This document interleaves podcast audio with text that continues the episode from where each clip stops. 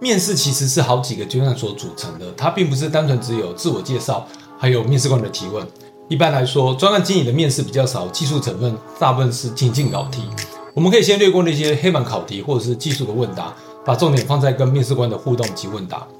面试都有一定的套路，如果我们能够把这个套路抓清楚，了解和面试官要如何互动，我们就会知道自己要在哪些方面做准备。你预计花多少时间做自我介绍？你留多少时间给面试官问问题？这其实是把整个面试的节奏掌握在自己的手上，让自己能够舒服的前进。这一集一样是呈现给要准备面试的你。希望能够帮助你拿到好的 offer 我们往前走吧。OK，let's go。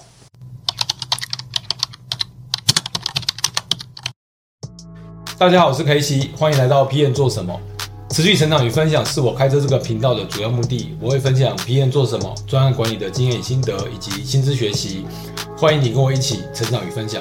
面试对很多人来说是个考验，但你有想过，其实面试不是对你是考验而已，对面试官而言也是考验。很多面试官其实面试经验并不一定非常的充足，甚至是临时被叫去面试的。你有时候会遇到蔡主管或者蔡面试官，你不应该让这些没有那么会面试的人搞砸你的工作经历。所以你要想办法主动掌握面试的节奏。这其实和我们参加会议是一样的情况。专案经理通常是会议主持人，不管是内部的内部会议，或者是外部的专案会议，你会希望客户、老板就是想什么问什么，或者是。希望他们沿着你的思路前进，顺着你的步调走呢。其实面试也是同样的道理。我们跟面试我们的人是平等的，我们可以选择做那个主导面试节奏的人。扣除高阶面试、技术面试，一般来说，面试都有一定的流程跟顺序，或者说一定的套路。依据我自己的经验，我会把面试分成几个阶段，分别是自我介绍、细节询问、难题考验、个人直癌以及收尾。那我来跟大家说明，自我介绍。一般来说，面试的第一件事情就是要求面试者做自我介绍，基本上就是你的 solo 场，你要把自己的工作经历、学历讲一次给面试官听。我有做过一集自我介绍的起承转合，大家可以参考这一集做准备。如果你应征的角色是专案经理，是 experience high 的角色，你要把重心放在专案经历以及客户经历。除非你是名校 EMBA 这种毕业证书，否则一般来说，学历并不是面试的重点。细节询问，面试官会针对你的学经历进行一轮的厘清。或者是针对某些有兴趣的专案做比较细节的询问。如果你能顺利的走到这个阶段，我相信你的自我介绍不会有太大的问题，因为面试官基本上是对你有兴趣的，而且可以从里头找到想问的问题。到目前为止，面试官都是在确认你的经历、跟学历、跟技能是不是符合他们的需求。如果没有符合，大部分的面试的人也都会很忙。所以他就不会花太多时间在你身上，后半就会随便问问。你是可以在这个时间点感受一下这种氛围的。难题考验，这个阶段跟第二个阶段的细节厘清可能是连在一起。基本上，面试官在询问细节时，可能会一并丢出一堆考题。在这个阶段，你的 STAR 故事就会派上用场。如果你还不知道什么是 STAR 方法，你可以参考我之前的影片。这些难题考验可能会有几种。第一种情境题。出个情境要你回答，或者是压力测试，就是一直逼问你细节。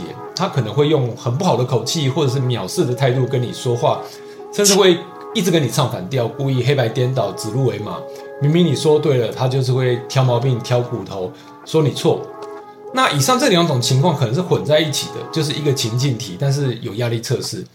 老实说，面试官跟你是素昧平生，他是没有理由要找你麻烦的，这都是考验的一环。记住，你要保持礼貌，保持理智，因为面试官也是想看看你在这种高压或不友善的环境下，你会有什么样的反应。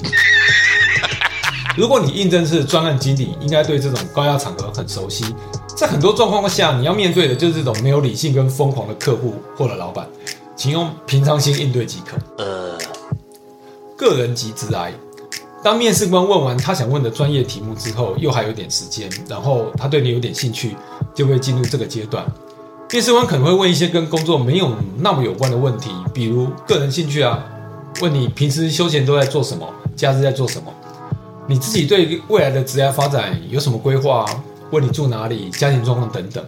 但我还是要讲的，大家都是素昧平生，他问这些问题都有一定的目的性，他不一定真的想知道你的私事。有可能是在缓和面试的紧绷，但这些题目其实都有一些背后的用意。比如，他问你的工作，问你的兴趣，可能是想要了解如果有运动习惯的人，大多人都有挑战的性格。那如果问你的职癌，会想知道你的稳定性，或者绕着弯想知道你为什么要换工作，你能待多久？有的公司会探听女生是否要结婚生子，或者是等等的规划，因为大部分的公司不喜欢一个员工才到职就请长假，甚至会试探你有新的 offer 再谈。这些题目我是建议回答时点到为止，因为面试已经进入尾声，我会建议大家留五到十分钟进行收尾。收尾最后的问题，收尾是面试官留给面试者的时间。最后面试官通常会询问应征者：“你有没有什么问题要问我？”这时就算你没有想问的，也一定要问。千万不要傻傻说没有。如果你在之前和面试官应对的时候有什么疑问，你可以在这个时间点问。如果你就是没有什么特别的题目要问，我建议可以从以下几个方向下手：第一，对应征公司的理解与确认；第二，对职位内容的进一步理清；第三，问问未来可能的合作团队还有合作成员是什么样貌；再来就是我我跟这个职位的距离有多远。有的人会在这个时间点问薪水区间，或者是问假期，问问福利。但我比较不建议在这时间点问薪水，薪水比较适合是跟 HR 谈的时候，跟招募人员谈，或者是猎人头安排面试，那你就更更不需要把时间放在这个上面。你可能很重视工作的时间，或是团队气氛，在这个时间点是个合适的时间，可以跟面试官问问。既然我们已经知道面试的节奏跟套路，那我们就可以开始准备面试。并且在练习的时候，试着分配合适的时间。一般来说，面试的时间通常是一个小时，前面五分钟是参与面试的人自我介绍跟打招呼，有时候是 HR 会告诉你工作内容是什么，介绍今天要面试的人是谁。后面五分钟是我们刚才讲的最后的问题，会让面试者发问，所以你能控制的时间大概就只有四十五分钟或者五十分钟左右。自我介绍。针对职缺做符合职缺的自我介绍，我上一集其实就有讲过，大家可以参考自我介绍的起承转合在上面。我只做个小摘要，一句话破题：我是谁？我是什么角色？以及主要专长是什么？用倒叙的方式叙述我的工作经历，使用主动及正面的词汇，用数字来呈现我的成果。有力的转折与结尾，将话语权交回给面试官。请把自我介绍时间抓在十分钟左右，不要超过十五分钟，不然对方很容易失去耐心。面试细节以及困难考验，通常这两段是连在一起的，它会占掉你五十趴以上的面试时间。